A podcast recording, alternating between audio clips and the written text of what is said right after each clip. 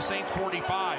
Madison, the tailback, play action for Kirk from under center, straight drop. Kirk trying to win it to Thielen, caught at the five.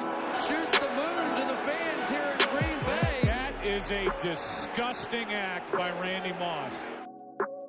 Herzlich willkommen zum Purple People Talk, dem offiziellen Podcast der Minnesota Vikings Fans Germany e.V. Regulators, mount up. We're coming. Eric Kendricks has picked off Andy Dalton again. Vikings ball. from under center goes back to pass. Straight drop. Passing right. Jefferson, yes, on the run. 40-30. Angles left to the 20.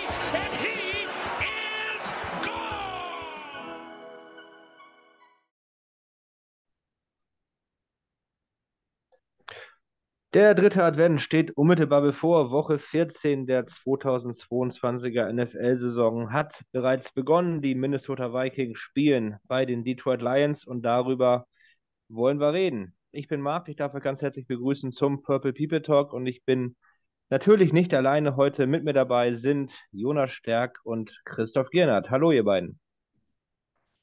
Ja, moin. Ja, Skull. Bevor wir nach vorne schauen, wollen wir einmal kurz zurückblicken, denn Jonas, du hattest das große Glück, letzte Woche in Minnesota, in Minneapolis zu sein, warst unter anderem im US Bank Stadium beim Spiel gegen die Jets. Einige von uns oder viele von uns haben es ja auch per Social Media verfolgt. Ähm, du warst ja nicht nur da, du warst ja auch zum Beispiel bei den Wild. Hast da auch ein spannendes Spiel gesehen, glaube ich, Penalty Shootout gegen die Anaheim Ducks. Mach uns doch einfach mal alle richtig schön neidisch. Erzähl mal, wen hast du getroffen? Was hast du erlebt? Wie war's? Ja, erstmal äh, an meiner Begrüßung hat man gesehen, äh, mit dem Moin, also ich bin noch nicht ganz wieder hier in dieser Zeitzone angekommen, muss ich ehrlich ges gesagt zugeben. Äh, körperlich. Wo, wobei ich da als Norddeutscher und einer, des, der des Plattdeutschen Mächtiges sagen muss, tut mir leid, Moin heißt nicht morgen, Moin heißt einfach guten Tag. Und das ist Jahres Tageszeit unabhängig. Man verzeihe mir eben kurz den Einwurf. Da bin ich dann aber als äh, planloser Pottmensch, äh, bin ich jetzt nach dem gegangen, wie ich es nutze. Also bist du noch im Jetlag.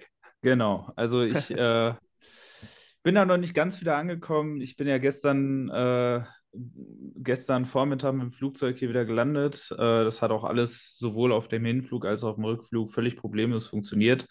Ähm, ja, ansonsten erstmal angefangen hat es ja so ein bisschen mit äh, dem, was ich so ein bisschen vergessen hatte, dass das auch Vikings-related war, dass ich mit äh, einem anderen Deutschen, der auch drüben war, äh, der aber nicht aus dem Verein kommt, ähm,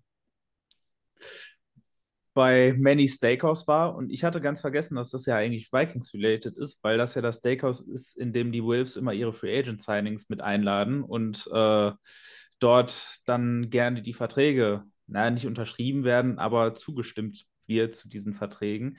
Äh, dementsprechend hatte das ja eigentlich schon so den ersten, den ersten Vikings-Moment. Danach, ähm, ja, ein bisschen durch die Stadt gefahren, Mall of America angeguckt ähm, und dann eben am Wochenende bei den Spielen gewesen. Erst, das war natürlich äh, Glück, dass wir Wild und Wolves an einem Tag hatten und die so weit auseinander waren, dass ich tatsächlich zu beiden Spielen gehen konnte. Äh, das war sechs cool. Stunden auseinander, das war auch organisatorisch völlig problemlos möglich. Da fährt eine Metrolinie zwischen den beiden Stadien her. Ähm, das war total easy. Also, wenn ihr da irgendwann mal rüberfahrt, und ihr seht, die Spiele sind an einem Tag und sie sind wirklich fünf, sechs Stunden auseinander. Habt da keine Sorgen, euch Tickets zu beiden Spielen zu, äh, zu kaufen, denn du hast es schon angesprochen, das Wild-Spiel hat Overtime und Penalty-Shootout gehabt und war das erste Spiel und trotzdem hat es völlig mhm. problemlos gereicht, um rüber ins Target Center zu kommen und noch äh, über eine Stunde vor äh, Tip-Off auch da in der Halle zu sein. Deswegen, ähm, das war auf jeden Fall eine coole Sache. Ähm, das hat auf jeden Fall auch sehr viel Spaß gemacht. Ähm, so die klassische Experience von allen drei Teams im Endeffekt bekommen. Die Wild, die äh, völlig unnötig das Spiel gegen Anaheim spannend gehalten haben. Ähm, ja, bis kurz vor Schluss sogar dann hinten gelegen haben, dann doch noch sich in die Overtime gerettet haben. Dort dann äh, trotz zwischenzeitlicher Penalty-Unterzahl das irgendwie auch durch, äh, durchgerettet haben und in den Shootout gekommen sind und dann den Shootout gewonnen. Ähm, also das, da war dann natürlich auf jeden Fall Stimmung in der Halle. Die Wolves, die sich mal wieder äh, gnadenlos selber ins Bein geschossen haben und völlig unnötig gegen OKC verloren haben. Ja, und dann natürlich die Vikings, die genau dasselbe Spiel gespielt haben, was sie in dieser Saison schon neunmal gespielt haben. Ähm, mit einem guten Start, einem miesen dritten Quarter und dann äh, dem Nailbiter am Ende. Den gibt, da gibt es meine Reaktion sogar auf Video, das kann ich aber leider nicht teilen, weil ich die Person, die das gefilmt hat, äh, danach nicht mehr erwischt hat. Da war nämlich hinter mir jemand, äh, der das letzte Play gefilmt hat, wo Beinem die Interception ge äh, gefangen hat. Und äh, also ich bin auf diesem Video mit Sicherheit drauf, weil ich direkt vor ihm stand. Ähm, ich habe ihn aber nach dem Spiel nicht mehr erwischt. Deswegen werden wir wohl alle dieses Video leider nie sehen. Wie fiel sie denn aus? Vielleicht sachlich, emotional, erwartungsgemäß, überschwinglich. Was meinst du? Achso, die Reaktion. Die Reaktion. Eine Reaktion. Ja. Also sachlich definitiv nicht. Nein, es war natürlich äh, großer Jubel, als Beinem die Interception gefangen hat. Ähm, ich muss sagen, ähm, es war ja eigentlich wieder genau das, was eigentlich dieses Jahr immer passiert ist. Ich habe aber schon ein bisschen äh, Sorgen gehabt, muss ich gestehen. Äh, weil unsere Defense ja jetzt in den letzten Wochen immer nicht unbedingt eine Unit war, der man da unbedingt vertrauen konnte. Aber es hat sich halt auch wieder gezeigt, so in den wichtigen Momenten, wo wir es dann brauchen, da ist die Defense dann doch irgendwie wieder da. Und deswegen, ähm, ja, hat mich natürlich sehr gefreut. Stimmung war da natürlich auch richtig gut. Ähm, ja, war ein Trip, der sich auf jeden Fall gelohnt hat. Und ähm, ich weiß nicht, also ich meine, die große Hürde für viele ist ja immer die finanzielle Hürde. Ich muss ganz ehrlich sagen, also man muss mal ein bisschen gucken im Internet, man muss dann natürlich hier und da ein bisschen suchen, aber für die Woche ähm, mit Flug, mit Unterkunft, Tickets und so weiter 1000, 1200, 1300 Euro sowas. Das geht. Da muss man, ja. da muss man dann natürlich ein äh, bisschen gucken, was man da wo wie ausgibt, aber es geht. Und deswegen, auch wenn man vielleicht ein bisschen weniger Geld hat, irgendwie ähm, schafft man es vielleicht doch, da was zusammenzuschaufeln. Und ähm, wenn es darum geht, wo man Flüge in dieser Preisklasse findet, wo man Unterkünfte findet, ähm, könnt ihr mich auch alle gerne anschreiben. Gerade die Unterkunft, in der ich war, ähm, würde ich persönlich ganz gerne beim nächsten Mal etwas näher an der Metrolinie haben, aber ansonsten kann ich diese Unterkunft extrem empfehlen. Also das war, das war wirklich sehr nett und ähm, war eben auch sehr preisgünstig trotzdem. Deswegen, äh, wenn ihr da irgendwas braucht, könnt ihr euch da auch gerne melden. Das klingt auf jeden Fall ganz cool, aber dann erzähl doch einfach mal, was, was hattest du für eine Unterkunft oder wie lange warst du überhaupt drüben und auch was, was für Flüge hattest du? Das würde mich jetzt auch mal interessieren. Ähm, ich habe über einen Subanbieter äh, Flüge gebucht, die, am, die im Endeffekt über American Airlines gelaufen sind. Ähm, also jetzt auch nicht irgendeine Ramschfluglinie. Äh, mhm. Es waren trotzdem Flüge, die am Ende mit äh, diversen Versicherungen und Zusatzgepäck äh, auf insgesamt 700 Euro für Hin- und Rückflug zusammen äh, gekommen ist. Also es war, würde ich sagen, ein ziemlich guter Preis dafür, äh, ja. dass man da mal eben in die USA und rüberfliegt. Es war dann jedes Mal auch äh, ein Flug von Frankfurt aus. Ähm, Direktflug dann, oder? Nein, nicht kein Direktflug. Äh, auf dem Hinflug habe ich in Dallas den Umstieg gehabt. Also der Flug ging halt von Frankfurt direkt in die Stadt nach Dallas. Das war auch ganz gut, fand ich. Ähm, so dass man nicht irgendwie noch zig verschiedene Grenzkontrollen machen musste, sondern wirklich von vornherein nur einmal die Grenzkontrolle für die USA und durch. Ähm, und der Rückflug war dann ähnlich erstmal von äh, Minneapolis aus nach äh, Charlotte und von Charlotte dann eben zurück hier nach Frankfurt. Ähm, also deswegen, das, das war völlig unkompliziert. Auch mit dem Gepäck war das völlig unkompliziert. Es ist alles da gewesen, wo ich es gebraucht habe. Ähm, man hat auch relativ problemlos immer gewusst, was man wo wie tun musste. Also ich bin auch das erste Mal in den USA gewesen. Ich habe vorher vom Marco Hassler ein paar Tipps geholt, aber ansonsten äh, bin ich da auch komplett blind reingegangen. Also da braucht man sich eigentlich keine großen Gedanken zu machen. Da kriegt man schon im Großen und Ganzen überall gesagt, was man braucht, was man machen muss. Ähm, das geht. Ein Problem, was ich hatte, ist, dass ich vorher bei meiner Kreditkarte nicht richtig geguckt habe und dann erst in den Staaten festgestellt habe, dass sie in den Staaten nicht funktioniert. Ähm, da muss man auf jeden Fall vorher gucken, weil ohne Kreditkarte kommst du da nicht weit. Im Endeffekt habe ich dann Glück gehabt, dass ich mit dem anderen Deutschen und mit äh, den Leuten, die ich vor Ort kannte, ein paar Leute gehabt haben, die mir dann ein bisschen ausgeholfen haben, die ich dann, denen ich dann quasi das Geld, was ich brauchte, per PayPal geschickt haben und die haben mir dann Giftcards gekauft, die quasi so einmal Kreditkarten sind, wenn man so möchte, die man dann halt aufladen kann. Ähm, so habe ich mich dann durch, das, äh, durch die Woche gehangelt. Ähm, ist aber natürlich ungünstig, vor allem wenn man dann nicht, wie ich da irgendwie Leute kennt, mit denen man das machen kann. Ähm, Deswegen, das auf jeden Fall eine Sache, auf die man vorher gucken sollte, dass die Kreditkarte, die man hat, äh, in den USA funktioniert. Denn wie gesagt, also ohne Kreditkarte kommst du da überhaupt, kommst du da keinen Meter weit. Ähm, ja, und ansonsten Unterkunft habe ich, per hab ich per Airbnb gemacht, ähm, mit einem total netten Typen. Äh, ein bisschen außerhalb von Minneapolis. Wie gesagt, beim nächsten Mal würde ich wahrscheinlich gucken, dass ich ein bisschen näher an die Metrolinien rankomme, weil äh, ich sag mal, innerhalb von Minneapolis ist der ÖPNV ordentlich und auch wirklich günstig. Also äh, kein Vergleich zum deutschen ÖPNV. Äh, es ist äh, da passt das wirklich sehr gut, aber wenn es dann eben in die Außenbezirke von Minneapolis geht, da wird es dann plötzlich sehr, sehr, sehr dünn. Und deswegen, äh, man hat durch das Uber-Netzwerk, äh, kann man sich da Abhilfe schaffen, aber beim nächsten Mal würde ich, glaube ich, schon echt versuchen, näher an die Metrolinien ranzukommen. Ähm, ja, aber ansonsten, Airbnb war auf, je, äh, war auf jeden Fall auch völlig unkompliziert. Ich konnte mit dem Typen, dem das Haus gehört hat, äh, vorher gut hin und her schreiben. Das war auch ein total netter Typ. Ähm, und ich weiß gar nicht, ich müsste mal wieder gucken, was ich pro Nacht gezahlt habe. Oder es waren, glaube ich, also insgesamt habe ich oh, etwa 210 Dollar für eine Woche bezahlt.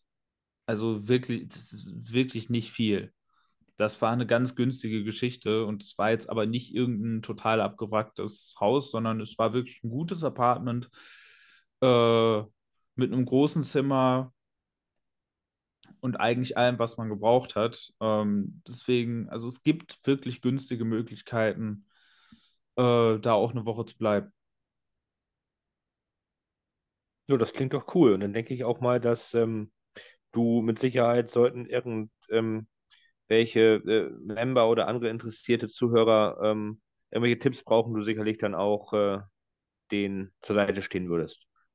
Ja, auf jeden Fall. Ich meine, wir haben ja im Verein noch Leute wie Marco, äh, die jetzt schon ein paar Mal öfter drüber war, äh, drüben waren. Das heißt, da würde ich jetzt tatsächlich am Anfang vielleicht auch ihn nochmal mit reinholen, dass, äh, weil er da ein bisschen mehr Erfahrung hat. Aber ich weiß halt auch, dass es eben auch Leute gibt, und dazu gehört Marco halt auch, die tendenziell immer ein bisschen mehr Geld in Minneapolis lassen und auch lassen können. Äh, was halt jetzt für jemanden, der als Student darüber fährt, äh, vielleicht nicht immer die Top-Idee ist und deswegen gerade wenn es eben auch darum geht, äh, hier und da mal ein paar Kröten zu sparen, da bin ich dann vielleicht auch kein ganz schlechter Ansprechpartner. Also habt ihr gehört, ähm, egal wer rüber möchte, was ihr dort sucht, ihr habt genug Ansprechpartner bei uns im Verein.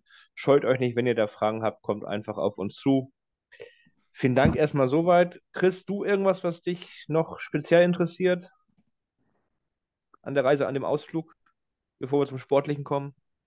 Nee, ich werde jetzt nicht zu sehr in die Länge ziehen. Äh, ich hoffe, dass wir auch mal in größere Gruppe zusammen rüberreisen können. Und dann haben wir ein paar Leute bei der Hand, die uns äh, ein paar Geheimtipps geben können. Und ja. Ja, das ist ja auf jeden Fall in Planung. Hoffen wir mal, dass sich das dann nächstes Jahr realisieren lässt. Da kommen wir mal zum Sportlichen, würde ich sagen. Jonas, du hast es angesprochen. Es war wieder mal am Ende dieser berühmte Nailbiter, ähm, wo du gerade davon erzählt hast, dass irgendwie fast jedes Vikings-Spiel so ausgeht, ähm, musste ich irgendwie an dieses berühmte Gary Lineker-Zitat denken, der mal sagte, Fußball spielen elf Leute, am Ende gewinnt Deutschland. Beim Football kann man die Saison fast sagen, am Ende gewinnen die Vikings, spielen auch immer elf Leute. Elf gegen elf. Wenn wir mal auf die Defense schauen, wir haben es bei der Review kurz besprochen. Christoph, äh, Stefan und ich. Es war wieder mal, und in dem Fall fand ich es extrem, dieser defensive Ansatz, dieses äh, Bend but don't break. Man muss dazu sagen, die Red Zone Defense hat uns, so waren wir uns zumindest einig am Sonntag, das Spiel gewonnen. Gegen die Jets, wie ist es grundsätzlich? Kann man sagen, dieses Schema, was Ed Donatel spielen lässt, ist das, was er spielen muss, wo er das Personal nur für hat? Oder ist dieses Schema, was er spielt, tatsächlich der Grund, warum zumindest öfter mal die Defense äh, relativ anfällig scheint? Wie, wie, würdet, wie würdet ihr das einschätzen? Ich meine, Ed Donatel sagt ja selbst, das ist so ein bisschen seine Philosophie. Yards bringt keine Punkte. Wenn man dann das Spiel schaut, bringt er das öfter mal zu Weißblut, wenn man sieht, okay, bis zur Red Zone können die Gegner relativ leicht durchmarschieren. Chris, wie würdest du das einschätzen? Ich finde es äh, insgesamt schwierig. Ich meine, am Ende geben die Ergebnisse, die Siege so ein bisschen recht. Und Warte, ich das- schreibe mal auf 3 Euro. Ah, mein Gott, ich werde noch arm, ey. Wenn das so weitergeht, dann kann ich nächstes Jahr nicht nach Minneapolis fliegen, sondern muss jetzt so viel Geld dalassen. Aber ähm, ja, wie wir es am Sonntag schon gesagt haben, ähm, wenn sie da sein muss, dann lasse ich den Rest dieser Aussage, äh, bevor ich wieder in eine Falle tappe. Also, nein, ähm, die, ja, in der Red Zone funktioniert es eben. Davor ist es oft zum Haare raufen. Äh, und ja, ich finde es schwierig. Das zum einen fehlt natürlich auch jetzt gerade in letzter Zeit viel Personal. Mit Densler fehlt halt, sag ich mal, der zweite Cornerback gegenüber von äh, Pat P. Ähm, ja, Scene ist diese Saison ja gar nicht da gewesen als First Rounder. Äh, dann, wo er gestartet ist, hat er sich ja sofort verletzt. Booth war lange verletzt, spielte dann, hat sich dann auch direkt wieder verletzt. Ähm, äh, ja, Evans sieht schon ähm, ganz gut aus für einen Fourth Rounder dieses Jahr. Aber auch das Personal ist da ein bisschen angeschlagen. Ähm, deswegen würde ich jetzt vielleicht nicht nur aufs Scheme schieben, aber nichtsdestotrotz sind wir vielleicht auch die letzten Jahre ein bisschen verwöhnt gewesen unter Zimmer. Also man kann ja von ihm halten, was man möchte. Aber die Defense hat er eigentlich über die meiste Zeit im Griff gehabt und das sah immer echt gut aus. Und vielleicht ist es einfach eine Mischung auch so ein bisschen aus beiden. Auch wenn wir jetzt halt gewinnen, viele Spiele, die dann doch zu eng aussehen, weil die Offense zwischendurch nicht liefert, die Defense immer offen, äh, die Defense auch immer wackelig ist, aber am Ende stimmt es dann. Nichtsdestotrotz muss das in meinen Augen besser werden. Also coachingmäßig, aber auch äh, kadermäßig. Muss es ein bisschen vorangehen. Um jetzt einen genauen einzelnen Ansatz zu machen, finde ich persönlich schwierig. Vielleicht hat äh, Jonas da eine dezidiertere Meinung. Der hat es jetzt auch live besehen können. Zum zweiten Mal diese Saison. Ja. Ja, ähm, ich muss ja sagen, ich muss ja sagen, ähm, und da finde ich es jetzt spannend, dass gesagt wurde, ja, das Jet-Spiel, da wäre der Ansatz mit dem Band, Butter und Break äh, sehr extrem gewesen. Habe ich allein im Stadion schon nicht so empfunden und im Endeffekt ähm, hat es sich auch äh, im Nachhinein nicht so gezeigt, weil zum Beispiel eine, einer der großen Kritikpunkte daran ja immer ist, dass Donatel äh, nicht aggressiv genug ist, wenn es um, äh, wenn es ums Blitzing geht. Und äh, die Vikings hatten gegen die Jets ihre höchste Blitzrate in der gesamten Saison bei 28,8 Prozent. Das ist jetzt keine riesig hohe Blitzrate, also äh, Wink Martindale wird sich da, wird sich da kaputt lachen. Aber es ist, wie gesagt, die höchste Blitzrate der Saison. Und ähm, was aber eben aufgefallen ist, und ähm, da könnte zum Beispiel eine Antwort liegen, zumindest zum Teil, äh, trotz dieser relativ hohen Blitzrate haben die Vikings relativ wenig Druck auf Mike White gehabt. Und auch das hat sich im Nachhinein äh, durch die Nummern gezeigt. Die Vikings hatten trotz der 28,8% Blitzrate nur eine Pressure-Rate von 22%, was selbst, wenn man vom Foreman Rush ausgeht, eine sehr geringe Rate ist. Und ähm, das Spannende ist, äh, es gibt nur ein Spiel, in dem die Vikings eine geringere äh, Rate an Druck hatten, äh, nämlich 21% Pressure-Rate. Das war gegen die Dallas Cowboys bei diesem Blowout, äh, bei dieser Blowout-Niederlage. Und in diesem Spiel hatten die Vikings eine 25-prozentige Blitzrate, was die dritthöchste im Laufe der Saison war. Also die zwei Spiele mit, der, mit dem wenigsten Druck waren gleichzeitig das Spiel mit dem meisten und das Dritt Spiel mit den drittmeisten Blitzes. Das heißt, was man ja eigentlich nicht erwarten würde, man würde es ja eigentlich andersrum erwarten, wenn die Vikings viel blitzen in dieser Saison, hat das tendenziell eher zu weniger Druck geführt. Ähm, und da ist dann halt eben der Punkt, wo man dann eben fragen muss, liegt das jetzt daran, äh, dass die Blitzes, die Donatel callt, halt einfach keine guten Blitzes sind, dass die kein gutes Schema haben. Das war ja immer was, was man Simmer nachgesagt hat, dass Simmer eben ganz tolle Blitze immer hatte und mit sehr kreativen Paketen, die immer sehr gut waren. Ähm, das war ja immer eine seiner großen Stärken. Und Donatel muss man jetzt vielleicht sagen, da müsste ich jetzt auch mal ein bisschen mehr noch schauen ähm, und mir mal spezifisch die Blitzpakete raussuchen ob das Blitzpakete sind, mit denen man eigentlich gut arbeiten kann oder ob die nicht gut sind. Aber, und ich glaube, hier liegt das größere Problem. Ähm, ich glaube halt, diese Secondary ist halt nach wie vor nicht gut. Und generell die Coverage Unit. Nicht nur die Secondary, sondern eben vor allem auch unsere Linebacker sind da dieses Jahr anfällig. Das war halt was, wo Mike Zimmer halt auch einfach eine gewisse Freiheit hatte, weil Eric Kendricks in seiner Prime und zumindest teilweise auch Anthony Barr waren Linebacker, die man auch in Coverage mal mit ein bisschen Aufgaben betrauen konnte.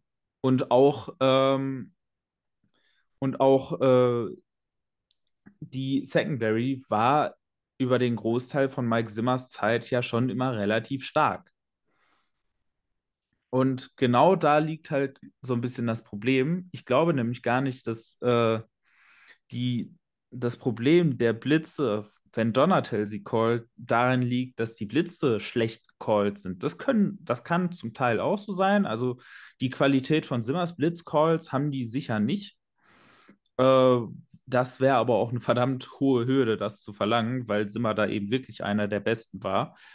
Ähm, aber das Problem ist halt, wenn du viel blitzt, dann ziehst du automatisch Ressourcen aus deiner Coverage Unit ab. Und im Moment haben die Vikings eine Coverage Unit, wo du eigentlich alle Ressourcen brauchst, die du kriegen kannst. Und deswegen blitzt Donatel auch so wenig, weil du brauchst eigentlich, um vernünftig Coverage spielen zu können mit dieser Coverage Unit, ähm, brauchst du eigentlich sieben Leute hinten in Coverage. Immer. Und da ist halt eben das Wichtige aus Vikings Sicht, dass der Foreman Rush funktioniert, damit du eben immer deine sieben Leute in Coverage bringen kannst. Und ich glaube halt im Moment, jedes Mal, wenn die Vikings versuchen zu blitzen, dann müssen halt hinten die Spieler irgendwo in Man-to-Man -Man funktionieren. Und ich glaube, dafür fehlt den Vikings im Moment ganz einfach das Personal. Die Vikings haben keine Secondary, die im Moment Man-to-Man funktionieren kann. Und das bedeutet, wenn die Vikings blitzen, geht meistens sehr schnell irgendwo was auf. Und jetzt studieren unsere Gegner ja nun mal auch unsere Defense und studieren eben auch die Matchups, die es da gibt. Und wissen deswegen, dass wenn sie einen Blitzcall sehen und wenn sie ein Blitz-Package sehen, ähm, dass da jetzt sehr schnell was aufgehen kann. Und wissen im Normalfall auch, wo dann relativ schnell was aufgehen kann. Und deswegen spielen die meisten Teams gegen die Vikings auch relativ effektiv gegen den Blitz und werden den Ball sehr schnell los. Und das haben wir eben vor allem bei Mike White jetzt gesehen. Ähm, da war auch viel Gadget-Zeug bei, also viele Screens, viele sehr schnelle One-Step-Geschichten, wo die Blitzcalls dann sowieso völlig, völlig ineffizient sind, äh, weil du gar nicht so schnell da rankommen kannst, wie das Ding dann wieder raus ist. Ähm, aber deswegen glaube ich, liegt eben die Lösung in dieser Defense nicht, äh, jetzt viel aggressiver zu werden und mehr zu blitzen. Sondern wenn man das von dieser Defense verlangt, dann wirst du dir Big Plays fangen. Dann wirst du dir auch mit der Zeit immer lange Big Plays fangen. Und weil die Vikings einfach nicht die Qualität am Backend haben, um mit wenig Ressourcen gute Coverage zu spielen. Und deswegen glaube ich, ist dieser Bend, Butter und Break Ansatz der einzige, der funktioniert für diese Defense. Weil die, egal welchen Ansatz diese Defense mit diesem Personal wählt, sie wird Yards abgeben. Und deswegen ist es wichtig, einfach dafür zu sorgen, dass so wenig wie möglich Big Plays kommen und dass man die gegnerischen Offenses dazu zwingt, gut, wenn ihr uns schon so viele Yards reinhaut, dann wollen wir aber, dass ihr möglichst viele Plays dafür braucht. Weil irgendwann machen die meisten Offenses mal Fehler. Und das ist der Punkt, den wir jetzt gegen die Jets vor allem in der Red Zone gesehen haben, wir, den wir ganz oft am Ende der Spiele gesehen haben, wo dann Teams dann irgendwann an dem Punkt sind, verdammt, wir müssen jetzt das Big Play machen, wir müssen jetzt irgendwie weit kommen und das ist eine Defense, die uns genau das wegnehmen möchte. Und dann kommen die Fehler. Egal wie gut dein Personal, äh, das Defense-Personal ist, wenn die Offense dann Fehler macht und du dann die richtige Defense hast, um äh, um davon Kapital zu schlagen, dann funktioniert die Geschichte. Das sorgt natürlich auch irgendwann dafür, dass, ähm, dass man Schwierigkeiten hat, Stops zu generieren, wenn man die Stops denn gerade unbedingt äh, in der gegnerischen Hälfte braucht. Das macht Comebacks hm. natürlich tendenziell eher schwieriger. Das haben wir gegen Dallas gesehen. Da kommt es dann eben auch irgendwann mal, wenn das Gamescript mal in die andere Richtung läuft, dass du dann an den Punkt kommst, wo, ähm, wo du jetzt einen schnellen Stop bräuchtest und du einfach eine Defense hast, die dazu nicht in der Lage ist. Es wäre schön, wenn die Vikings eine Defense hätten, die dazu in der Lage wäre, aber dafür reicht das Personal im Moment einfach nicht. Und da sind eben vor allem auch viele älter gewordene Veterans, die in den letzten Jahren noch wichtige Säulen waren, die einfach gewisse Dinge nicht mehr so können, wie sie das lange Zeit konnten. Da ist natürlich vor allem ein Eric Kendricks ein Beispiel. Da ist auch zum Teil Harrison Smith ein Beispiel, wobei Harrison Smith ja immer noch eine wirklich gute Saison spielt. Ähm, aber da sind halt eben Punkte, die einfach angreifbar sind. Und egal mit welchem Scheme die Vikings spielen, es wird angreifbar bleiben. Und deswegen halte ich den Ansatz von Donatel für richtig, zu sagen, wenn ihr uns schon schlagt, dann macht ihr das aber langsam und mit so vielen Plays wie irgendwie möglich. Weil je länger es dauert, desto höher ist die Wahrscheinlichkeit, dass ihr irgendwann was Dummes tut. Und wenn ihr dann was Dummes tut, dann sind wir da. Das ist der, Def der defensive Ansatz, der natürlich zu vielen Yards gegen einen führt, der aber zumindest dazu führt, dass man hier und da mal einen Drive wegnehmen kann. Und gerade wenn man dann eben eine Offense hat, die relativ konstant produziert, dann funktioniert dieser Ansatz auch. Naja, aber ja. haben wir eine Offense, die konstant produziert? Ich meine. Nein, deswegen geht es ja in den dritten Quarter, deswegen geht es im dritten Quarter ja meistens auch an diesem Punkt, wo unsere äh, Führungen dann wegschmelzen. Ja, gut, ich wollte nämlich gerade sagen, also der Start ist immer glorreich und dann wird es lange düster und im vierten Viertel kommen wir immer irgendwie zurück. Ich meine, was hat Kirk Cousins dieses Jahr? Sechs Game-Winning Drives oder so und also. Ja, aber bisher. Ja, das ist ja eine Form, das ist ja eine Form von Konstanz. Also im zweiten Ja, also- ja. gut und dann hauen wir noch mal einen raus, Ja, wenn wir da sein müssen. Aber, Ja. zumin aber zumindest diese guten Starts sind ja schon mal erstmal das Wichtigste, weil was du halt mit dieser Defense nicht machen kannst, ist große Rückstände aufzuholen im Normalfall, wenn der Gegner nichts sehr Dummes tut. Ähm, weil du halt eben diese schnellen Stops, die du dann brauchst, die wirst du mit dieser Defense nicht generieren. Die wirst du aber auch nicht generieren, wenn du viel blitzt und jetzt versuchst, super aggressiv zu spielen.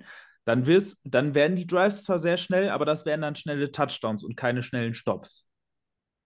Ja, äh, der, das ja auch- der lässt sich ähnlich. Entschuldigung. Nein, dann kann sich das ja auch, wie ich finde, sehr schnell ähm, verselbstständigen, dass du dann einfach nicht mehr reinkommst ins Spiel. Das hat man ja, meine ich, auch gegen, gegen Dallas eindeutig gesehen. Ja. Was ich relativ äh, äh, komisch fand, wir haben den, den Münzwurf gewonnen, wollten aber als erstes den Ball haben. Wahrscheinlich, um den erstmal ähm, nach Möglichkeit, wir haben ja immer gute gescriptete Plays am Anfang, ein, ein einzuschenken, vorzulegen. Haben dann äh, im ersten Drive äh, diesen blöden Strip-Sack dann bekommen, dieses Turnover. Und dann war es eigentlich schon vorbei. Und dann sieht man, wie Jonas richtig sagte, mit der Defense dann, wenn der, die Taktik von Anfang an nicht aufgeht, irgendwann hast du dann keine Chance mehr, dann ist der Zug abgefahren, okay. Äh, und dann kommst du halt äh, nicht mehr hinterher.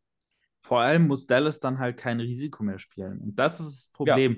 Wenn du eine Offense gegen unsere Defense hast und diese Offense kein Risiko mehr spielen muss und nicht mehr möchte, genau dann ist der Punkt erreicht, wo die Vikings eigentlich keine Chance mehr haben.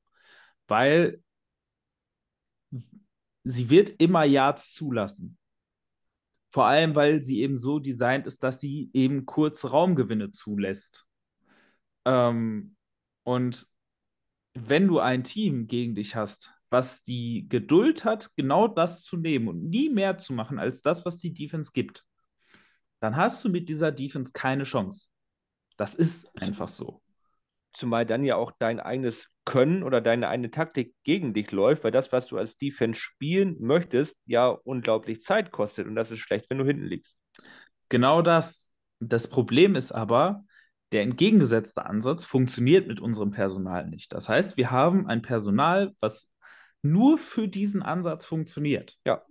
Weil ansonsten unsere Coverage Unit nicht gut genug ist, um Man-to-Man zu spielen, um aggressiv zu spielen. Das kann unsere Defense nicht. So sehr wir uns das als Fans manchmal wünschen würden, aber unsere Defense kann das personell nicht. Und deswegen muss man halt eben das machen, was unsere Defense kann. Und das ist halt eben diese Band But Don't Break, äh, But Don't Break Geschichte, weil, und das ist eben auch der Punkt, warum man eben zum Beispiel gegen Dallas gesagt hat, wir wollen den ersten Drive haben. Wenn dieses Team mal führt, dann sorgt das halt eben dafür, dass ein Gegner eventuell hier und da mal ein bisschen mehr Risiko nimmt und ja auch irgendwann, je nach Gamescript, mehr Risiko nehmen muss. Hm. Und das ist der Punkt, wo die meisten Gegner da einen Fehler machen und wo es dann, wo dann eben diese Turnover im letzten Drive passieren, die die Vikings ja eigentlich permanent holen. Das ist nicht immer planbar und es wird gerade gegen gute Teams irgendwann mal nach hinten losgehen. Und genau das ist ja einer der Gründe, warum viele Leute den Vikings immer noch nicht wirklich vertrauen. Und zu Recht nicht vertrauen. Aber es sorgt halt eben dafür, dass du dir selber halt zumindest eine gewisse Chance gibst. Weil mit einem anderen Ansatz, mit einem anderen defensiven Ansatz, glaube ich, haben die Vikings keine Chance. Dafür ist dann eben die Offense auch nicht konstant genug, dann in, Shootout, in absolute Shootouts zu gehen. Und es ist unterhaltsam. Also für den neutralen Zuschauer. Weil die Spannung ist, die Spannung ist ja schon extrem hoch. Das ist richtig.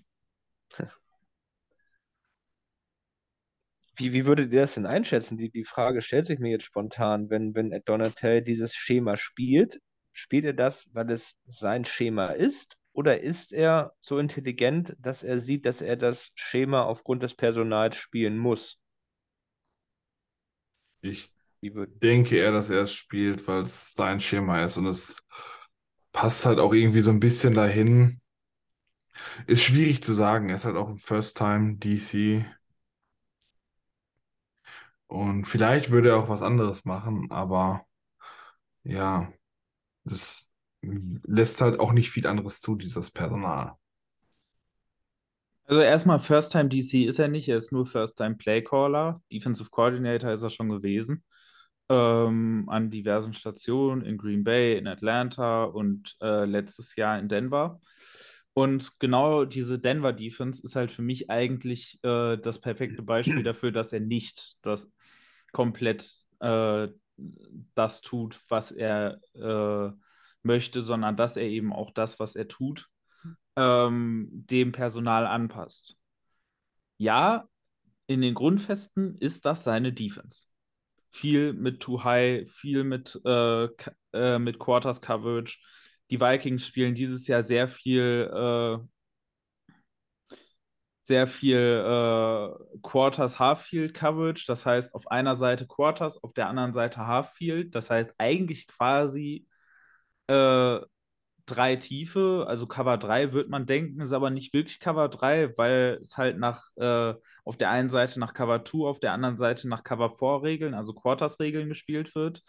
Ähm, ich will jetzt gar nicht zu technisch äh, da in, dies, äh, in das Scheme reingehen, sonst rede ich hier, glaube ich, viel zu lange. Ähm, sind aber eben schon die Grundzüge, die auch, die er da äh, auch früher schon benutzt hat, die halt eben auch aus dieser Vic Fangio Defense kommen, was ja das Defense-System ist, aus dem Donatel halt eben kommt. Und letztes Jahr hat er ja auch unter Vic Fangio, als der Head Coach war, ähm, als Defense Coordinator gearbeitet. Äh, das heißt, es ist schon in den Grundzügen das System, was er machen möchte, aber die Broncos haben letztes Jahr schon deutlich mehr Man-Coverage gespielt, äh, als die Vikings das tun. Warum haben sie das gemacht? Weil die Broncos eine relativ gute Secondary hatten. Ähm, ja, unter anderem auch mit Patrick Sertain, den man ja da gedraftet hatte, aber auch äh, der Rest der Secondary war über den Slot zu den Outside-Cornern, zu den Safeties, war eine sehr gute Secondary.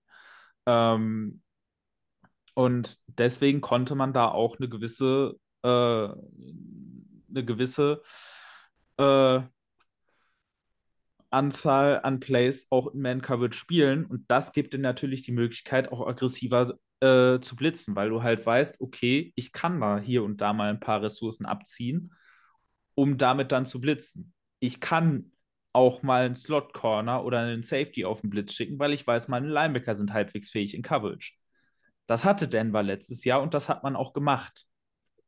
Ähm, das haben die Vikings leider nicht. Hinzu kommt, dass äh, die, das System, was äh, Fangio spielt und aus dem halt Donatel kommt, auch ein System ist, was sehr viel auf Pattern-Match-Coverages äh, beruht. Pattern-Match-Coverages ist quasi so eine Mischform aus Zone und Man-Coverage, äh, wo du eigentlich eine Zone-Coverage spielst, die aber je nach Routenkonzept ähm, zur Man-Coverage wird, ähm, unter bestimmten Regeln.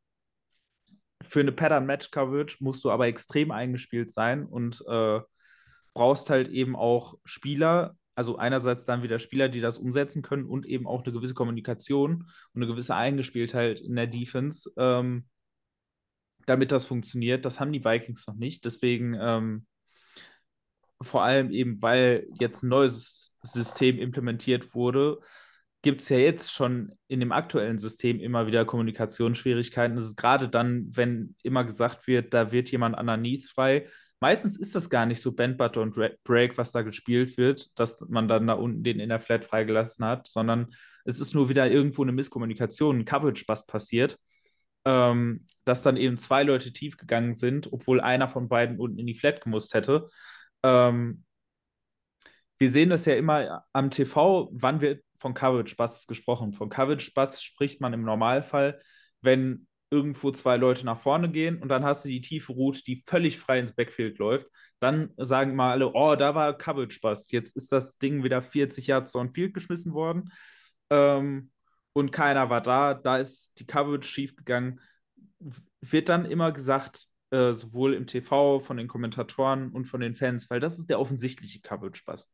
Andersrum ist es aber halt auch ein Coverage-Bust, wenn halt zwei Leute tief gehen und du dann in der Flat einen frei rumlaufen hast. Das wird aber meistens nicht als solches betitelt, weil dann hast du relativ schnell die Spieler, die noch nach vorne gehen können und tackeln können. Dann hast du, was weiß ich, einen 5-Yards-Pass, vielleicht auch 7, 8 Yards, weil du ja nach dem Catch dann noch ein bisschen was machen kannst, weil es ist ja keiner direkt da. Das fällt dann weniger auf, ist aber genauso ein Coverage-Bust. Und das sehen wir bei den Vikings ganz viel dieses Jahr. Das heißt, die Kommunikation, selbst mit dem aktuellen System, ist noch nicht da, wo man sie bräuchte. Ähm, und deswegen kann Donatel halt hier dieses Jahr relativ wenig Pattern-Match-Coverage spielen, die in Denver halt eben sehr viel gespielt worden ist. Und das ist auf jeden Fall was, was in seinem System noch fehlt ähm, und was halt eben gerade die Lücken, vor allem in der Mitte des Feldes, deutlich schließt, weil im Moment spielen die Vikings halt sehr viel traditionelle Dropzone-Technik und in Dropzone-Coverages hast du immer Lücken. Das heißt, bei dieser Dropzone muss verlangst du vom gegnerischen Quarterback und den Receivern eigentlich nur zu identifizieren, was haben wir für eine Coverage und dann weißt du, wo die Lücken sind. Und genau deswegen sehen wir das im Moment so oft, dass viele Teams gerade in ihrem Quick Passing Game sehr effizient gegen die Vikings sind, weil sie halt genau wissen, äh, okay, hier haben wir die Coverage, gegen diese Coverage sind an den Stellen Lücken und dann laufe ich mit meinem Receiver genau in diese Lücken rein und werfe den Ball dahin und sieht relativ einfach aus. Deswegen wird diese einfache Dropzone-Coverage in der NFL halt möglichst wenig gespielt. Du machst es halt nur, wenn du äh, kommunikativ nicht in der Lage bist, Pattern-Match zu spielen. Und da sind die Vikings aktuell nicht. Deswegen spielen sie sehr viel von diesem Drop-Zone. Und selbst da machen die Vikings immer noch Fehler, weil die Kommunikation noch nicht stimmt, weil es ein neues System ist mit Leuten, die äh, eigentlich ihr ganzes Leben lang ein anderes System gespielt haben. Und das sind halt im Moment die Probleme, die es in der Defense zu lösen gibt, gilt. Und ich bin mal wirklich gespannt, inwieweit sich das Schema eben nächstes Jahr weiterentwickelt, wenn man jetzt in der kommenden Offseason und im kommenden Draft immer mehr Leute reinholt, die man halt für dieses System holt. Weil dann sollte das Playbook halt geöffnet werden. Aber im Moment ist ja, sind die Grundfesten und äh, die grundsätzlichen Säulen des Systems das, was äh, Donatel spielen möchte. Aber ansonsten die Ausgestaltung dieses Systems ist im Moment ganz, ganz klar vom Personal und vor allem den Engpässen da an vielen Stellen diktiert. Dann lass uns doch da jetzt direkt mal überleiten. Wir haben jetzt allgemein über die Vikings Defense gesprochen. Wir werden jetzt äh, logischerweise keine neuen Spieler mehr dazu bekommen, jetzt bis nächsten Sonntag. Kommen wir zur Preview, würde ich vorschlagen. Sonntag geht's gegen die Lions, 19 Uhr deutscher Zeit im Ford Field. Da wir gerade bei der Vikings Defense waren, würde ich vorschlagen, fangen wir zunächst mal auch mit dem Matchup Lions Offense gegen Vikings Defense an. Äh, gerade ganz frisch vor der Aufnahme kam noch der Injury Report raus wenn man da mal drauf schaut, äh, Jonathan Bullard ist out, Harrison Smith und ähm, nee, Harrison Smith ist äh, äh, questionable. Ähm, korrigiert mich, ich meine, wir mussten jetzt Caleb Adams, äh, Evans auf IR setzen äh, unter der Woche. Dafür meine ich, wurde aber Cameron Densler wieder äh, aktiviert. Das heißt, dass der wieder seine etatmäßige Rolle als Nummer 2 Cornerback spielen könnte. Die Lions Defense ist, meine ich, die, die Stärke des Teams, hat in der Saison doch, nee, Jonas schüttelt den Kopf, okay, ist die Defense eher die Stärke bei den Lions? Offense. Auch nicht? Offense. Ja, die Du Lions Offense ist. Du hast zweimal Defense gesagt. Achso, Entschuldigung. Die Vikings Defense, Lions Offense, die, die Stärke des Teams, hat meine mein ich auch, mein Fehler, ähm, des Öfteren für Furore gesorgt. Gerade letzte Woche äh, den Jacks dann den, den 40 Burger zu Hause eingeschenkt. Ähm, wenn man mal schaut mit den offensiven Playmakern, die da kommen, ein voran mit äh, Sam Brown, DJ Shark ist jetzt ähm, dabei, die beiden Running Backs mit äh, DeAndre Swift und äh, Jamal Williams auch nicht zu unterschätzen. Dann die, die, äh, die Offense trotz oder wegen Jared Goff auch äh, gut, wahrscheinlich eher trotz. Wo, wo können wir da ansetzen mit, mit unserer Defense? Stellt die, die Lions Offense uns vor Problemen? Müssen wir auch befürchten, dass wir da einiges eingeschenkt bekommen? Wo sollten wir da angreifen? Wo sollten wir da ansetzen? Chris, vielleicht möchtest du zunächst anfangen. Ja, wo sollten wir da ansetzen? Also ich meine, ein wichtiger Punkt ist halt einfach immer, Goff unter Druck zu setzen, weil ja, wenn Goff Zeit hat, dann kann er vieles bewegen mit einem vernünftigen Steam, guten Receivern, äh, die er hat. Ähm, aber unter Druck äh, ja, klappt der normalerweise relativ schnell zusammen. Problem ist, die äh, Lions haben dies Jahr doch eine ziemlich passable Offensive Line, die in den meisten Spielen ganz gut ausgesehen hat, mit natürlich absoluten Ausreißern wie, äh, ich meine, gegen die Eagles in der ersten Woche war, meine ich, ein ziemliches Desaster, was das Blocking angeht, aber grundsätzlich sind da ganz gute Spieler mh, hm, vorhanden. Ähm, aber nichtsdestotrotz muss die ja, Vikings Defense den Lions deutlich schwieriger machen, als die Jacks es getan haben. Also Jacksonville ist jetzt nicht irgendein Top-Team mit irgendwelchen Top-Spielern. Und ähm, auch auf Defense-Seite, auch wenn ich Josh Allen persönlich immer noch ziemlich mag, aber insgesamt würde ich doch sagen, dass unsere Defense eine höhere Qualität hat, was die Spieler angeht und auch was die Unit allgemein angeht. Und da müssen wir besser dastehen, als, als Jacksonville es getan hat, die sich ja wirklich zwischendurch extrem schwer getan haben, da überhaupt was übers Feld zu bewegen. Und ähm, ich denke, insgesamt unser Stil sollte da auch recht gut passen, was das angeht. Äh, da dort das Passing ein bisschen ja, besser funktioniert meistens. Ja, oder wenn das Passing funktioniert, als das Running. Ähm, wie gesagt, also eigentlich sollte es in meinen Augen unserer Defense ganz gut legen, äh, liegen. Und ähm, ja, also ich würde die Lions, auch wenn das letzte Woche echt richtig, richtig gut aussah, äh, nicht überbewerten. Denn die Wochen davor war es zwischendurch halt einfach auch richtig mies. Also wenn ich das jetzt richtig beurteile, glaube ich, juckt es Jonas so ein bisschen in den Fingern. Ich weiß Ja. nicht, ob er dir da ganz, ob er dir da ganz zustimmt.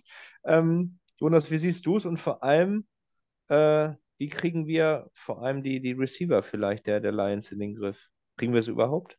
Genau da liegt mein großes Problem und genau da stimmt, äh, muss ich halt Chris echt hart widersprechen. Ich finde, diese, die, äh, diese Offense liegt uns schematisch und von ihrem Stil so gar nicht. Also wirklich überhaupt gar nicht. Ähm, weil Goff halt ein Quarterback ist, der sehr viel über die Mitte des Feldes spielt, sehr viel mit dem Quick Passing Game arbeitet. Ähm, also immer wieder kurze, kurze Completions sammelt, ähm, da eben über die Mitte des Feldes natürlich vor allem mit Amon Ra St. Brown arbeitet, der sehr viel über den Slot kommt und eben auch sehr viel diese äh, kurzen, mittleren Routen über die Mitte des Feldes läuft. Und genau da ist unsere Defense einfach schwach dieses Jahr und da ist diese Defense verwundbar.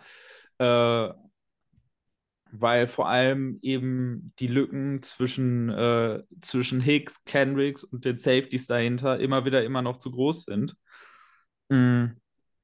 Und die Lions haben dazu halt eben, und da stimme ich halt Chris zu, eine wirklich gute Offensive Line. Äh, Evan Brown ist doubtful. Äh, das heißt, Interior könnte wahrscheinlich zumindest ein kleiner Angriffspunkt äh, entstehen. Da wird dann wahrscheinlich Dan Skipper spielen. Ähm, da könnte es dann zumindest bei längeren Third Downs zumindest die Möglichkeit geben, äh, Goff unter Druck zu setzen und zu Fehlern zu zwingen, wenn man dann eben mit Zedarius Smith über die Bitte spielt. Ähm, aber in diese langen Third Downs muss man halt dann auch erstmal kommen. Äh, dann, wenn das funktionieren sollte, dann kann die Nummer funktionieren, weil unter Druck ist Goff halt wirklich, wirklich schlecht. Aber wie gesagt, das muss halt erstmal passieren. Es ist wahrscheinlich eine, äh, eine Offensive Line, die man nicht sofort unter Druck setzen wird. Das heißt, das Quick Passing Game wird man wahrscheinlich nicht sehr stören können. Ähm, und damit habe ich so ein bisschen die Angst, dass uns die Lions da echt ein bisschen mit auseinandernehmen mit diesem Quick Passing Game, weil ob das DeAndre Swift ist, der sehr viel, äh, sehr viel auch im Passing Game eingebunden wird und die Vikings sind eins der Teams eben auch aufgrund der schematischen Voraussetzungen, was immer auch auf den Running Backs, äh, auch für die Running Backs relativ viel abgeben wird, was für die Slot Receiver sehr viel abgeben wird. Und da hast du halt einfach einen DeAndre Swift und Amon Ra St. Brown gegen dich. Ähm, und einen Quarterback, der genau das angreift. Und deswegen ist das meiner Meinung nach äh, eigentlich genau das schlechtestmögliche Matchup, was es für die was es aus Vikings Sicht gibt, nämlich gute Running Backs und Slot Receiver im, äh, im Kurzpassspiel über die Mitte, ein Quarterback, der das Kurzpassspiel über die Mitte angreift und eine gute Offensive Line, die dafür sorgt, dass du wahrscheinlich Schwierigkeiten hast, mit dem Foreman Rush Druck zu kriegen.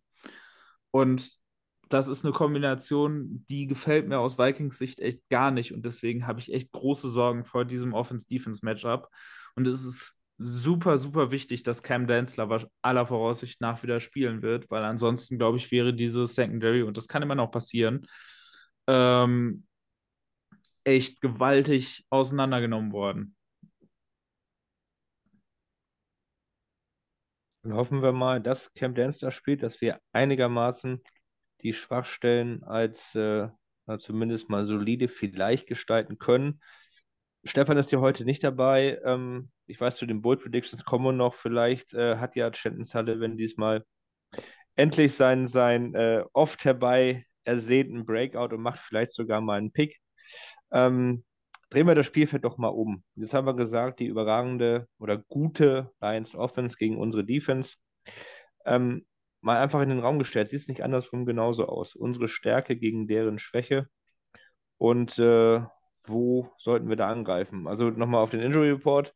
Christian Derisaw ist zumindest raus aus dem Concussion-Protokoll. Ähm, offizieller Game-Status ist fraglich. Hoffen wir mal, dass er das spielen kann. Garrett Bradbury ist fraglich, glaube ich, mit, mit, ähm, mit einer Rückenverletzung oder mit Rückenproblemen. Wenn die beiden wieder da sind, äh, ist die O-Line in der Stammformation. Ansonsten meine ich zumindest keine nennenswerten Ausfälle. Wie können wir da ansetzen? Wo sollten wir da ansetzen? Eher über den, über den Pass, eher über den Lauf? Jonas. Ja, äh, grundsätzlich auf jeden Fall mehr über den Pass, weil diese Lions Defense halt tendenziell schon eher äh, darauf ausgebaut ist, das Laufspiel zu stoppen. Ähm, was man aber insgesamt sagen muss, äh, die Lions Defense insgesamt ähm, ist einfach nicht gut. Und äh, da ist es auch egal, durch was man da eingreift. Also sowohl gegen den Lauf als auch gegen den Pass äh, sind die Lions ganz am Ende. Und, und da kann man jetzt auch mal so ein bisschen auf den Rest der Saison schauen, das sind jetzt die Spiele, in denen die Offense wirklich mal die Chance hat, ihren Rhythmus zu finden und auch mal ein bisschen Konstanz zu finden.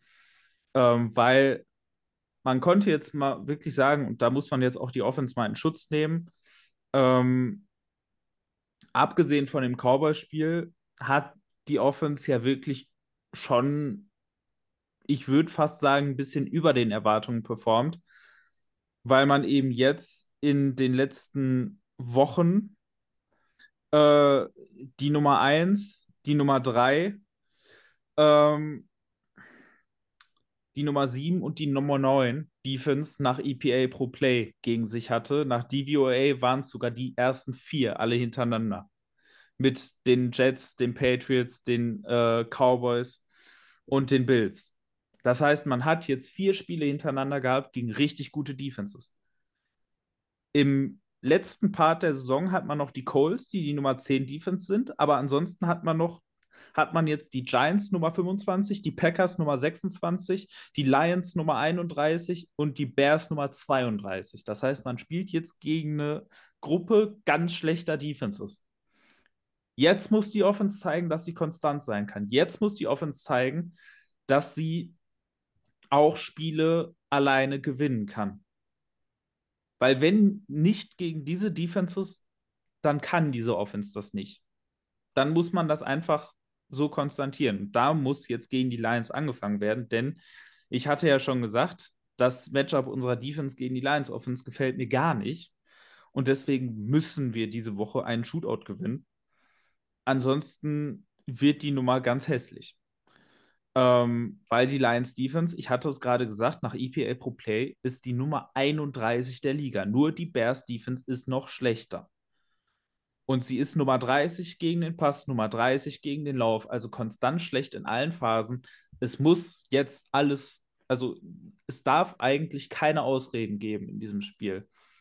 Und vor allem die Pass-Defense der Lions ist an vielen Stellen problematisch, an vielen Stellen angreifbar.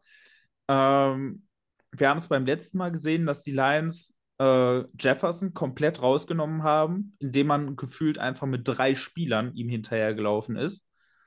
Wenn das aber passiert, dann müssen die Vikings in der Lage sein, den Ball anders zu verteilen. Das hat man beim letzten Mal erst beim Game-Winning Drive gemacht, wo dann plötzlich Osborne und Thielen äh, urplötzlich Teil des Spiels waren und natürlich völlig frei waren, weil alles der Defense hat sich ja Richtung Jefferson orientiert. Diesmal hat man noch TJ Hawkinson dabei, eine zusätzliche Waffe, die die Lions uns netterweise für einen Spottpreis überlassen haben. Ähm und auch da, auch der sollte ein wichtiger Teil dieses Spiels sein. Und auch wenn die Offensive Line der Vikings nicht komplett fit ist, Bradbury wäre schmerzhaft, wenn er fehlt. Wobei man auch damit Schlockman einen Backup hat, der besser ist als die allermeisten Center-Backups, die man in dieser Liga hat. Ähm, ganz ehrlich, Darius würde ich noch gar nicht aufstellen. Weil der, der muss körperlich erstmal wieder rankommen. Äh, das ist nach Gehirnerschütterung, wo du halt auch sportlich gar nichts machen darfst. Erstmal relativ schwierig. Das haben wir gegen Dallas gesehen, ähm, wo er ja auch vor seiner zweiten Gehirnerschütterung nicht auf dem Level gespielt hat, auf dem wir das normalerweise von Bradbury kennen. Deswegen der Edge Rush der Lions ist nicht gut. Lass ihn raus. Brandel hat, Brandel hat bisher wirklich gut gespielt. Abgesehen von dem Cowboys-Spiel. Und ja, er hat gegen Parsons schlecht ausgesehen. Jeder sieht gegen Parsons schlecht aus. Deswegen äh, lass Brandel da nochmal spielen. Gib Darrison nochmal eine Woche. Äh, lass ihn fit werden Richtung Playoffs. Denn die Playoffs werden die Vikings erreichen, egal wie das jetzt ausgeht. Und deshalb, da würde ich jetzt gerade mit Verletzungen von wichtigen Spielern sehr, sehr, sehr, sehr konservativ umgehen.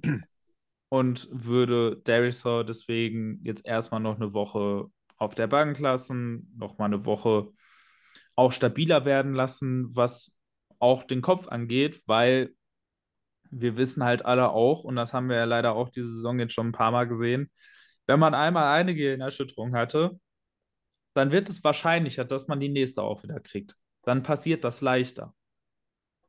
Und ja, da waren genug Spieler, die es dieses Jahr ne, genau. mehrfach direkt in kürzerer Zeit hintereinander erwischt hat. Und je länger man aber da wartet und je mehr Zeit man ihnen gibt, desto mehr verringert man dann eben auch dieses Risiko. Deswegen würde ich Darius auch nochmal rauslassen. Auch wenn es nur darum geht, äh, dass man eben das, äh, Risiko einer nächsten Concussion wieder senkt, indem man ihm noch eine Woche gibt. Zusätzlich zu der Tatsache, dass er äh, dann auch körperlich wieder ein bisschen reinkommt. Aber wir werden sehen, wie die Lions es dieses Mal mit Jefferson spielen. Werden die Li versuchen, die Lions Jefferson mehr im One-on-One -on -One oder nur hier und da mal mit Safety rüberschieben zu verteidigen. Dann nimmt sie mit Jefferson auseinander wenn die Lions versuchen, wieder wie im Hinspiel äh, äh, alle auf Jefferson zu spielen, dann müssen dieses Mal Hawkinson, Thielen, Osborne und vielleicht ja auch mit einer etwas größeren Rolle Jalen Rager, worauf ich persönlich hoffen würde, ähm, dann muss von denen was kommen und äh, es darf aber auf keinen Fall irgendwelche Ausreden geben, warum das nicht funktioniert, weil es darf gegen diese Defense darf es nicht, nicht funktionieren. Ja, dazu muss man auch noch fairerweise sagen, dass ähm, was das Playoff-Seeding oder so angeht, äh, der jetzt, sag ich mal, direkte Konkurrent die Eagles um den Number One Seed wären. Aber selbst wenn die Cowboys uns da in dem Moment aufholen würden oder sogar vielleicht die Eagles überholen würden in deren Division, dass die Vikings trotzdem aktuell den Number Two Seed hätten weil eben nur der Division-Sieger dann äh, das Heimrecht hat und sich in der Hinsicht gar nicht so viel ändern würde. Und wir müssten noch zwei Spiele gegen Philly, also gegenüber Philly aufholen, weil wir eben das direkte Duell verloren haben. Also könnte man sogar tatsächlich, äh, wie Jonas es sagt, äh, Darius eher noch eine Woche schon, um zu sagen, äh, in the long run, also in den Playoffs rein, ähm, nützt uns das mehr, wenn Darius wieder bei 100% ist, als jetzt irgendwie ähm, so ein in Anführungsstrichen unwichtigeres Spiel gegen die Lions äh, zu machen, denn ich sage mal so, der Division-Sieg ist halt auch wirklich nur eine Frage der Zeit. Also die Lions müssen einmal verlieren, wir müssen einmal gewinnen. Äh, es sind noch ein paar Wochen, also sehr unwahrscheinlich, dass die Lions alles gewinnen, wir alles verlieren. Also wenn nicht sogar fast unmöglich. Das ist richtig. Also ich denke auch, dass, dass der Nummer 1 Platz in der NFC North dieses Jahr endlich mal wieder ähm, zu uns geht. Von daher ist es eigentlich in Anführungszeichen egal, ob es jetzt am Sonntag gegen Detroit ist, die Woche drauf gegen, gegen Indianapolis oder noch später, was ich dann aber ehrlich gesagt nicht mehr glaube. Ähm, von daher, ähm, wobei äh, nochmal kurze Nachfrage, Chris, du hast es gesagt mit dem, mit dem Tiebreaker. Also es ist tatsächlich so, später mit dem, mit dem Heimrecht oder mit dem Number Two Seed, da spielt der Division-Titel eine größere Rolle als dann der direkte Vergleich, wenn ich dich richtig verstanden habe. Genau. Okay.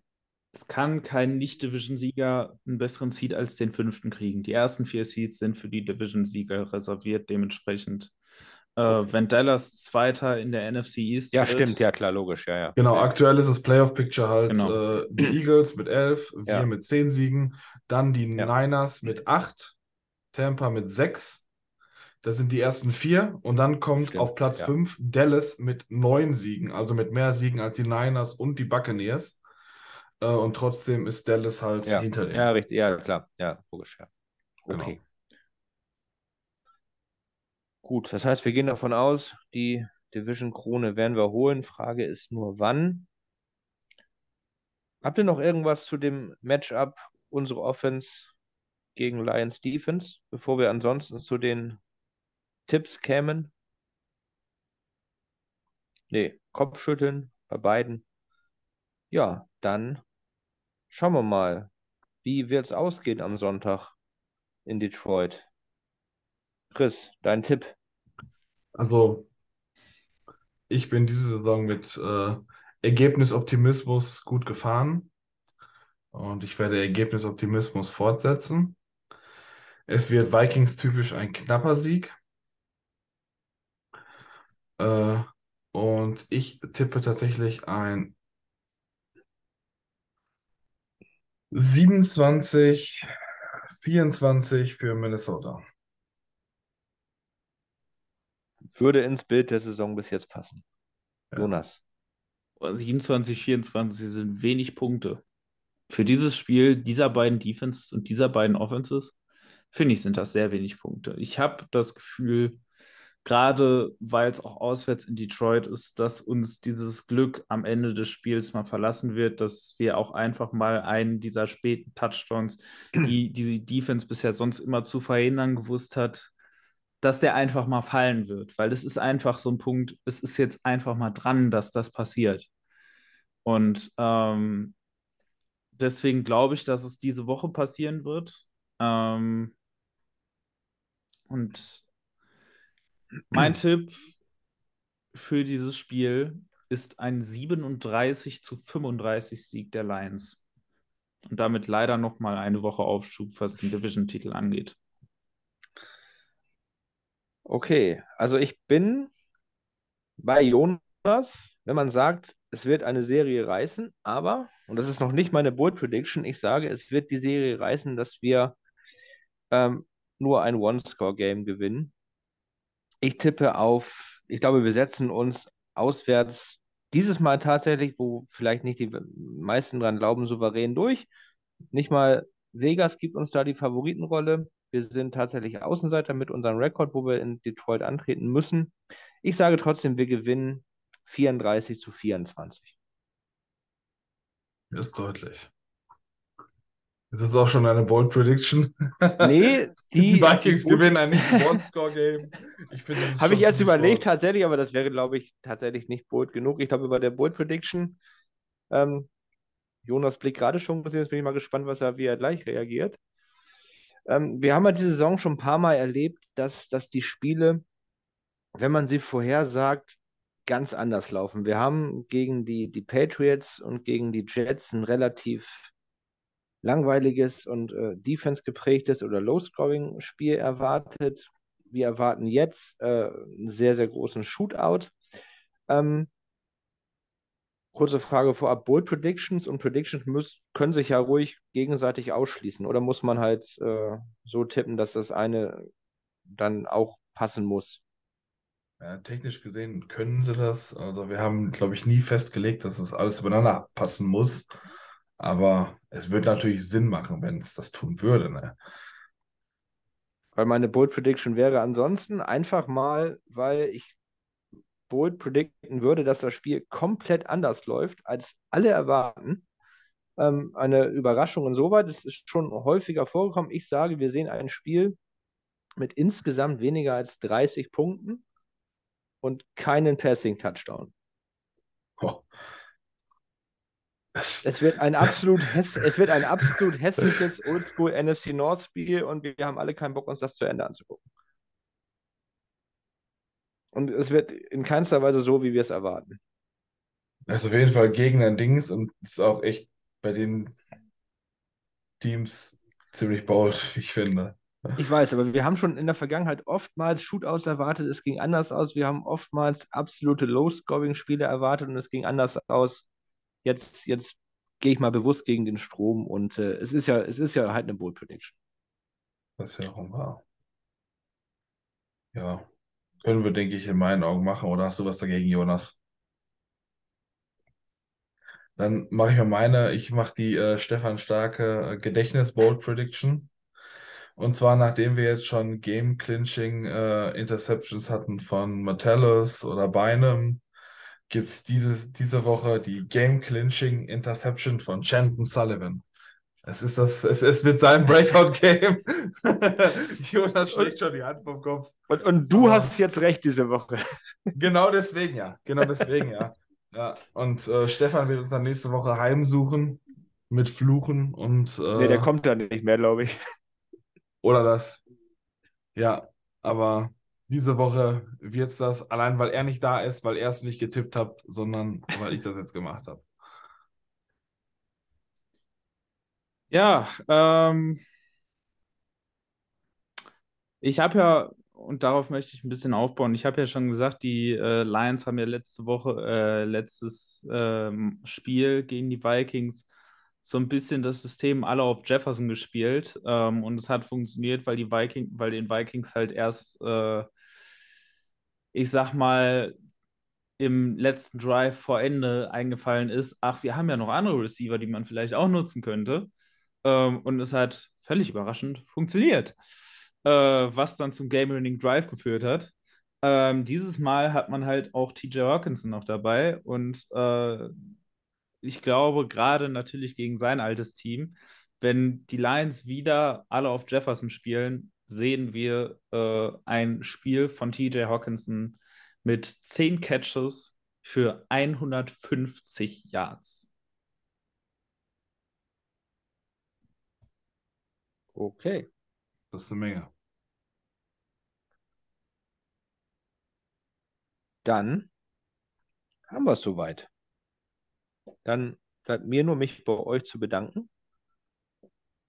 Wünsche allen Zuhörern ein schönes Wochenende, einen schönen dritten Advent, ein schönes, erfolgreiches Spiel.